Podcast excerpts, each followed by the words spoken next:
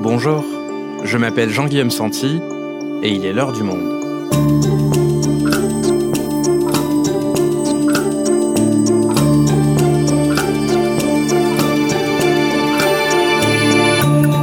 Aujourd'hui, comment endiguer la consommation de crack? Cela fait 30 ans les usagers de cette drogue particulièrement addictive se rassemblent à différents endroits de Paris et suscitent la colère des riverains. Quelle est la particularité de cette drogue du pauvre qui touche majoritairement des personnes en grande précarité? Quelles solutions pour éviter ces espaces de consommation en plein air? Comment aider les usagers à s'en sortir? Luc Vinogradov, journaliste au Monde, spécialiste des questions liées aux drogues, nous explique. Comment régler la question du crack? Un épisode produit par Clément Baudet, réalisation Amandine Robillard.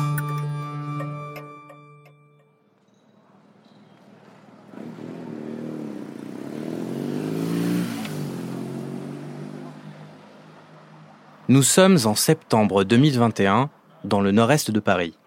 Depuis plusieurs semaines, les jardins d'Éole, l'un des rares îlots de verdure dans le 18e arrondissement de la capitale, est devenu le point central de la consommation de crack.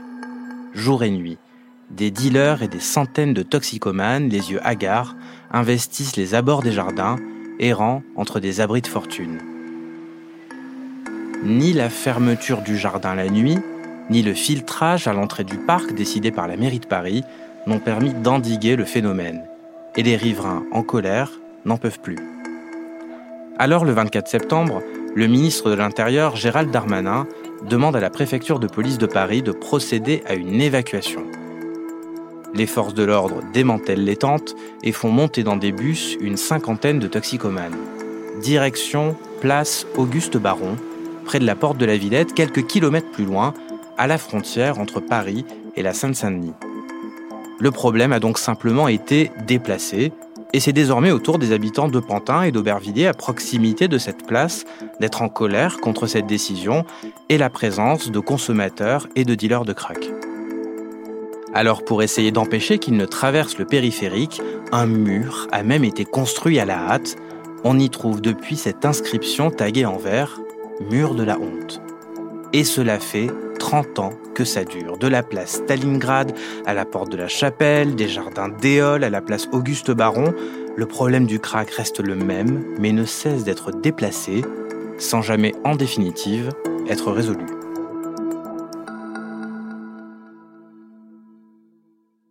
Luc, pour commencer, est-ce qu'on peut revenir sur l'origine de ce phénomène? Qu'est-ce que le crack et depuis quand est-ce qu'il est consommé en France? Alors le crack, c'est une des substances illégales les plus euh, addictives et les plus nocives.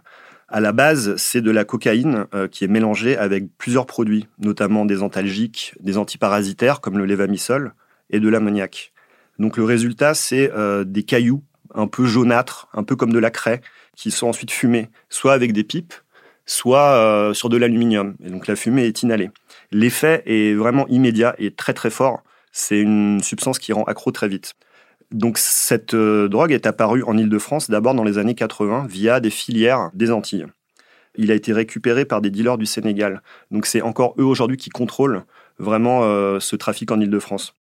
L'Observatoire français des drogues et des toxicomanies, l'OFDT, a publié cette année un rapport sur le crack en France et considère qu'il y a aujourd'hui au moins 13 000 consommateurs euh, à Paris et très précisément 42 800 en France. Ça, c'était des chiffres pour 2019. Donc c'est pas une consommation qui est massive, mais par contre, elle est visible. Elle est visible parce que ceux qu'on voit à Paris, celles et ceux qu'on voit à Paris, sont des consommateurs en situation très précaire.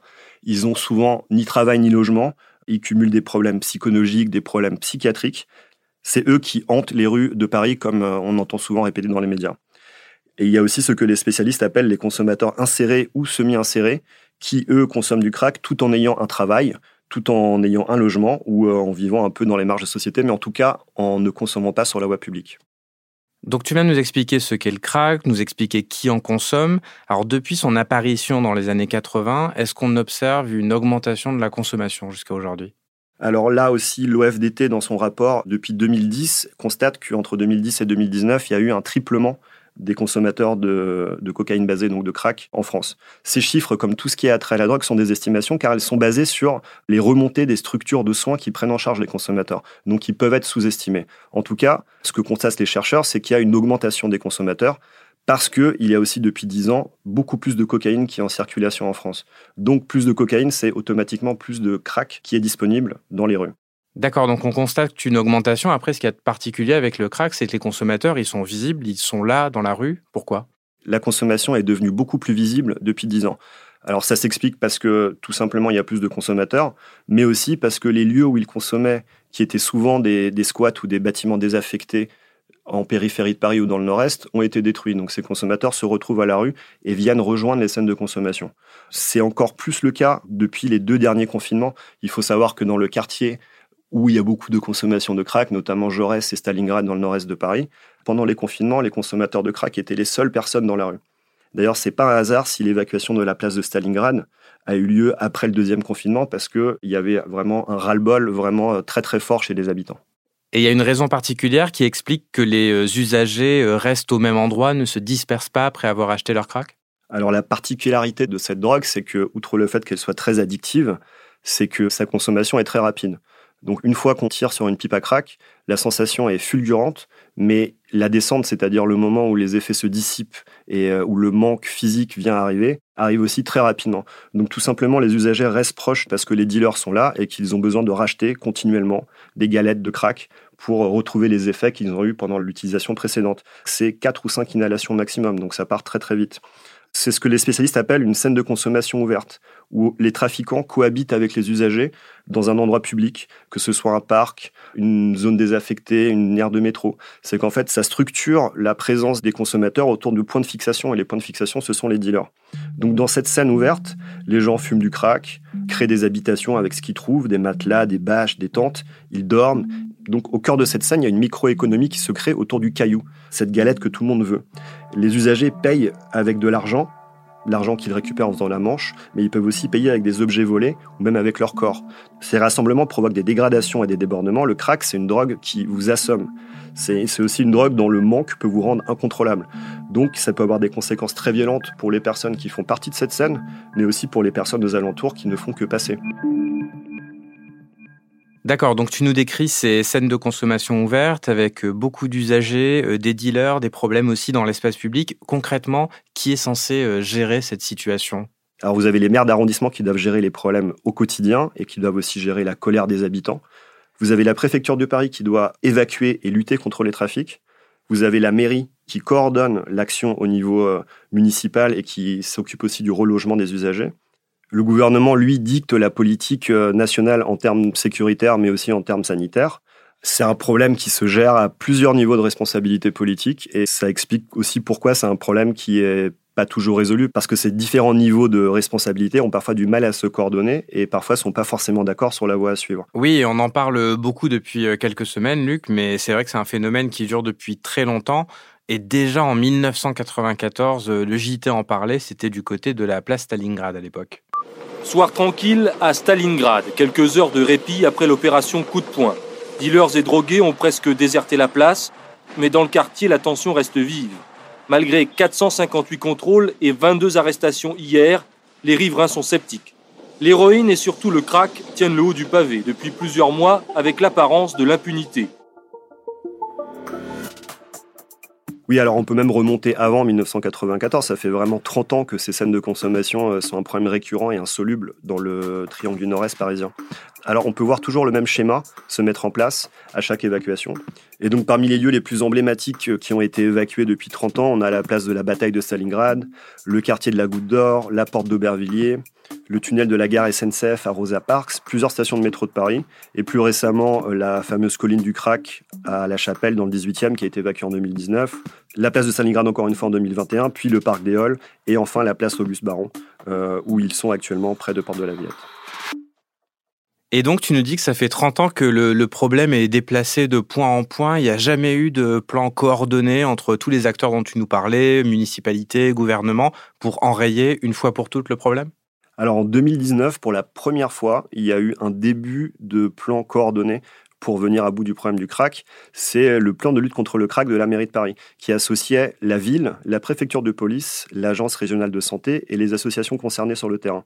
Donc c'est un plan qui prévoyait une enveloppe de 9 millions d'euros pour renforcer à la fois l'hébergement pour les toxicomanes et de mieux coordonner la réduction des risques et, je cite, intervenir dans l'espace public à destination tant des usagers que des habitants. Ce plan contenait une liste de 33 mesures qui ont été élaborées avec tous les acteurs, y compris les associations qui ont participé à sa conception. D'accord, donc il y avait un vrai plan euh, précis euh, issu d'une concertation. Est-ce qu'il a fonctionné? Alors au final, de l'aveu même des associations qui ont participé et de certains responsables de la mairie, le plan n'a pas tenu tous ses objectifs. Il a très vite été, on va dire, submergé par euh, la crise sanitaire, comme beaucoup d'autres politiques publiques. Donc certains disent que c'est à cause de la crise sanitaire qu'il n'a pas pu fonctionner. D'autres personnes que j'ai interrogées disent qu'il était ambitieux officiellement, mais que beaucoup de mesures n'allaient pas être mises en place de toute façon. Il y a déjà un échec sécuritaire, c'est que le plan n'a pas réussi à endiguer le marché de vente du crack. Il faut dire que c'est un marché de drogue qui est pas du tout classique, qui est contrôlé par des dealers qui viennent essentiellement du Sénégal. C'est pas du tout une structure mafieuse ou un gang, c'est plutôt des micro-trafiquants. Parfois des groupes de trois ou quatre personnes qui font partie d'une même famille, qui vont cuisiner leur propre crack et le vendre entre eux. C'est des groupes qui sont pas du tout hiérarchisés. D'accord, donc c'est jamais des immenses démantèlements de réseaux. Non, pas du tout. Les dealers euh, de crack, on les appelle les modous. Donc c'est un mot wolof qui veut dire euh, revendeur ambulant. Donc ça montre bien qu'en fait c'est pas des gros vendeurs, c'est vraiment euh, des vendeurs à la sauvette. Donc c'est vraiment du deal artisanal. Les autorités, tout ce qu'elles peuvent faire, c'est démanteler les réseaux de cuisine de crack. Donc c'est là où en fait la cocaïne est transformée en crack. C'est un peu un travail sans fin parce que ces cuisines se reconstituent très rapidement. En revanche, l'échec sanitaire du plan crack il s'explique parce que sortir de l'addiction de ces drogues est beaucoup plus compliqué que pour d'autres substances. Et pourquoi c'est plus compliqué de sortir de l'addiction au crack plus que les autres drogues? Parce que contrairement à l'héroïne, qui est une autre drogue qui est très addictive, il n'existe pas de produit de substitution ou de traitement de substitution pour aider le consommateur à s'en sortir. C'est-à-dire, pour arrêter d'en fumer, il faut être constamment encadré, constamment surveillé et avoir une aide psychosociale les professionnels et les associations assurent que ça ne sert à rien de criminaliser les usagers, ça ne sert à rien de jeter les consommateurs de crack en prison ou de les obliger à se soigner, car il n'y a pas de produit pour les aider. Tout ce qu'on peut faire, la bonne méthode, c'est de multiplier les lieux d'accueil, de multiplier les lieux où en fait ces personnes-là pourront être reçues, encadrées et aidées à être sortir de leur addiction. C'est ce qui a été fait en Suisse ou en Allemagne depuis plusieurs années. Et c'est ça qu'on appelle euh, les fameuses salles de shoot, c'est ça? Alors salles de shoot, c'est plutôt pour les usagers d'héroïne. Actuellement en France, il y a deux salles de shoot qu'on peut aussi appeler salle de consommation à moindre risque. Il y en a une à Paris, une à Strasbourg depuis 2016 dans le cadre d'une expérimentation. Celle-ci doit durer six ans. À Paris, où le crack est un problème de santé publique majeur, il n'y a qu'une salle de consommation pour 12 millions d'habitants. Alors, il y a plusieurs associations, mais aussi des responsables politiques qui défendent le fait d'ouvrir davantage de salles de consommation et qui soient vraiment spécifiquement pour les usagers de crack. Un rapport de l'INSERM, qui est l'Institut national de santé et de recherche médicale, vient d'ailleurs de publier une étude qui dit que les salles de consommation à moindre risque montrent un intérêt pour la santé et la tranquillité publique. Ce rapport a été mis en avant par beaucoup d'associations concernées par le problème à Paris, qui ont d'ailleurs signé dans Le Monde une tribune en mai, juste après l'évacuation vers euh, le parc des où elle résume très bien l'intérêt de cette approche. Et cette tribune, elle est notamment signée par euh, Elisabeth Avril. Elle est médecin, directrice de l'association euh, Gaïa à Paris, une association qui propose des soins et un suivi pour les usagers de drogue, notamment de crack.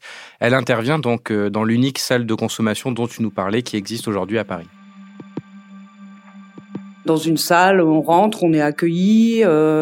L'inscription peut se faire avec un travailleur social, un infirmier, un médecin, enfin la personne qui est le plus disponible à ce moment-là et ils doivent montrer le produit qu'ils souhaitent consommer à l'accueil.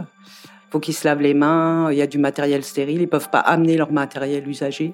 Ils ont 20 minutes euh, pour euh, consommer par injection, une demi-heure pour consommer par inhalation. Donc on a 12 postes d'injection et 6 places d'inhalation. Une fois que les gens ont consommé, ils ressortent, ils peuvent rester au repos ou partir. Euh, ils peuvent également euh, entamer euh, des démarches avec un assistant social, voire une permanence sécu. On a une permanence de la sécurité sociale une fois par semaine. Ils peuvent aussi voir un médecin, un infirmier pour des plaies, pour des tests de dépistage, pour un traitement hépatite C, pour un démarrage de traitement de substitution s'ils sont dépendants aux opiacés. On les encourage fortement, euh, certains, à voir le psychiatre et ils peuvent même avoir un, traitement euh, antipsychotique à la salle. La salle également a une action sur le, périmètre urbain, donc on fait des maraudes matin et après-midi dans le quartier pour rencontrer des usagers, des riverains. La prise en charge est assez globale. On n'accueille pas les gens avec le prisme du sevrage, hein, puisqu'ils viennent euh, consommer des drogues. Si on les attaque sous cet angle-là, ils ne reviendront pas. Donc l'idée, c'est qu'ils viennent, qu'on fasse lien avec eux et qu'on puisse euh, répondre à certaines de, leurs demandes et les orienter euh, vers d'autres centres de soins, vers des cures, vers des post-cures, quand ils le souhaitent. Mais c'est des gens très abîmés. Hein. C'est des gens qui ont 60% sont SDF. Ils ont passé entre 5 et 12 ans en rue. Ils ont souvent des gros problèmes de santé. Donc nous aussi, on a ce rôle-là de coordonner les soins, de leur reprendre des rendez-vous, de les accompagner euh, vers des consultations. Euh, ça prend pas mal de temps. On peut pas absorber, nous, la seule salle de consommation, on peut pas absorber euh, toutes les consommations de l'île de France. Et on sait très bien que l'injonction aux soins, l'obligation de sevrage, on a eu les exemples par le passé en France, on a bien vu que ça fonctionnait pas. J'ai l'impression en ce moment de revenir à il y a 30 ans, c'est-à-dire on opposait la réduction des risques et le soin. Euh, je trouve que déjà, quand on accueille les gens, on prend soin d'eux et on les accompagne vers euh, les projets qu'ils souhaitent mener. Il y a des gens qui vont aller euh, beaucoup mieux, qui vont mieux gérer leur consommation, qui vont retrouver un travail. je pense que les politiques attendent trop des réponses immédiates. Les pays qui ont réussi à faire vraiment des politiques intéressantes pour tout le monde, que ce soit pour les riverains, que ce soit, ils ont mis des moyens, ils ont fait des stratégies et ils ont construit ça au fur et à mesure des années. Et on doit bâtir, construire stratégie sur 20 euh, ans.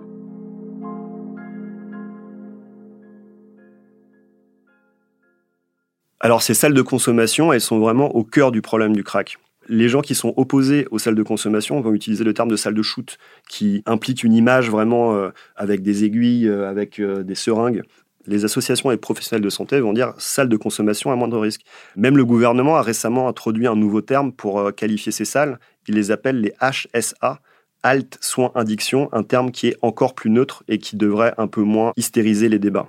D'accord, donc on voit que le, vocabulaire est, est, important et reflète un peu les positions de chacun sur cette question-là. Alors justement, sur ce sujet que tu nous dis très clivant, quelles sont les différentes positions parmi les responsables politiques en France? On peut commencer par les associations de terrain qui, elles, sont vraiment favorables à la création de davantage de salles de consommation. Elles sont rejointes là-dessus par beaucoup d'élus de gauche d'Île-de-France, que ce soit des maires ou des élus d'arrondissement, des conseillers, qui trouvent que voilà, il faut passer par là aussi pour euh, créer une dynamique et surtout sortir la consommation de la voie publique.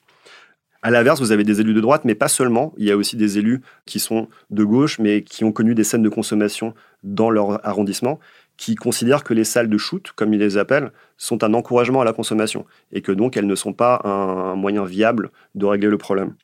À un niveau supérieur, vous avez la préfecture de Paris qui est résolument opposée à cette solution, la mairie de Paris qui, elle, y est favorable. Au niveau du gouvernement, vous avez le ministre de l'Intérieur, Gérald Darmanin, qui est résolument opposé. Vous avez le ministre de la Santé qui est favorable. D'ailleurs, c'est la ligne de M. Véran qui semble avoir gagné parce que le Premier ministre a dit que les quatre salles de consommation voulues par la mairie de Paris allaient être soutenues par les services de l'État. Mais, a-t-il ajouté, sous réserve d'une offre et d'une localisation adaptée. Alors même si un consensus semble prendre forme pour la première fois depuis 30 ans entre la mairie et le gouvernement, c'est l'emplacement des futures salles qui pose problème. D'ailleurs, l'une d'entre elles devait être dans le quartier de Pelleport, dans le 20e arrondissement. Mais après la réaction extrêmement hostile des habitants, la mairie a fait machine arrière. D'ailleurs, elle hésite maintenant à se rabattre sur des espaces en milieu hospitalier pour accueillir les, toxicomanes, c'est-à-dire des espaces qui soient neutres et éloignés de toutes les habitations. D'accord, donc même quand il y a un consensus politique sur les salles de consommation à moindre risque, tout le monde est d'accord jusqu'à ce qu'on la place juste à côté de chez soi. Oui, c'est ce que les Anglais appellent le NIMBY, le Not in my backyard, autrement dit pas dans mon jardin. Je suis d'accord avec vos conclusions politiques, mais je ne les veux pas chez moi. Alors la médecin euh, Elisabeth Avril, qu'on a entendu tout à l'heure, évoquait des exemples d'autres pays dans le monde qui ont réussi à lutter efficacement contre ce type de consommation. Est-ce que tu as des exemples, toi? En Europe, plusieurs villes ont, connu de telles scènes, mais il s'agissait de celles de consommation d'héroïne, donc avec des problématiques un peu différentes. Je prends l'un de l'exemple le plus symbolique, c'est la Platzspitz de Zurich, qui est littéralement le parc à seringues. C'était un squat euh, en plein air qui a duré plus de 20 ans où des milliers d'héroïnomanes venaient euh, consommer. Et qu'est-ce qui a été fait concrètement dans ces villes? Alors, par exemple, à Zurich et Francfort, les deux villes où il y avait les deux plus grosses scènes, elles ont tous les deux été évacuées en 1992. Aujourd'hui, il n'y a plus de scènes de consommation ouvertes dans ces deux villes. Par contre, Zurich, qui compte 2 millions d'habitants, et Francfort, qui compte 4 millions d'habitants, possèdent chacune 4 salles de consommation à moindre risque. Et comme j'ai dit tout à l'heure, Paris n'en a qu'une pour 12 millions d'habitants. Alors, pour le cas de Zurich, mais aussi pour le cas de Francfort et d'autres euh, scènes plus petites comme à Oslo, Prague, Bruxelles ou Lisbonne, il y a une étude qui est parue dans la revue BMC Public Health en 2014 qui a étudié la façon dont toutes ces municipalités sont venues à bout des scènes. Les chercheurs qui ont fait l'étude, après avoir interrogé les responsables politiques de toutes ces villes, sont arrivés à la conclusion qu'il y avait une politique publique qui se basait sur ce qu'ils appellent les quatre piliers. La prévention, la réduction des risques, le soin des addictions et la répression.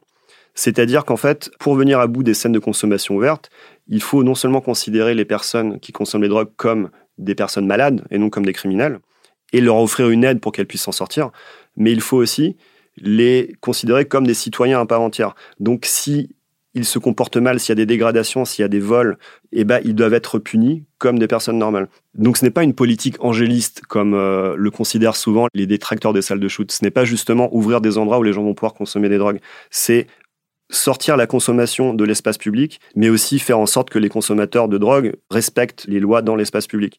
C'est ce que les auteurs appellent la cohabitation entre les consommateurs et les résidents. Alors c'est un équilibre politique qui prend des années à être atteint. Il faut beaucoup, beaucoup de travail, et chaque camp, que ce soit les personnes qui sont prohibitionnistes ou les personnes qui sont dans la réduction des risques, doit faire des concessions pour euh, atteindre un équilibre fragile qui peut euh, à tout moment basculer avec les alternances politiques. Et suite à la médiatisation récente du problème, est-ce que de nouvelles salles de consommation pourraient bientôt voir le jour? C'est très difficile à savoir pour l'instant. Le problème du crack, c'est un problème récurrent depuis 30 ans à Paris. Et à chaque évacuation, à chaque médiatisation, on a l'impression qu'une solution pourrait euh, commencer à prendre forme. C'est encore le cas aujourd'hui. La différence, c'est qu'il y a un début de consensus entre la mairie et le gouvernement, mais Madame Hidalgo, qui est maire de Paris, et elle-même candidate à la présidentielle qui a lieu dans six mois. Monsieur Macron, lui, est sur une ligne anti-drogue très dure depuis un an. Donc il y a, à mon avis, très peu de chances de voir les choses bouger d'ici là. En tout cas, une chose est sûre, c'est que tant qu'il n'y aura pas de volonté politique et de coordination, le problème du crack à Paris ne disparaîtra pas. Merci Luc. Merci.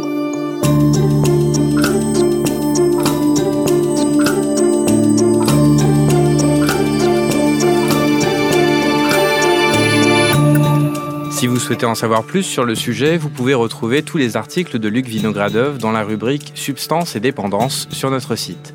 C'est la fin de L'heure du monde, le podcast quotidien d'actualité proposé par le journal Le Monde et Spotify. Pour ne rater aucun épisode, vous pouvez vous abonner gratuitement au podcast sur Spotify ou nous retrouver chaque jour sur le site et l'application lemonde.fr. Si vous avez des remarques, suggestions, critiques, n'hésitez pas à nous envoyer un email à l'heure du monde L'heure du monde est publiée tous les matins, du lundi au vendredi. On se retrouve donc très vite. À bientôt.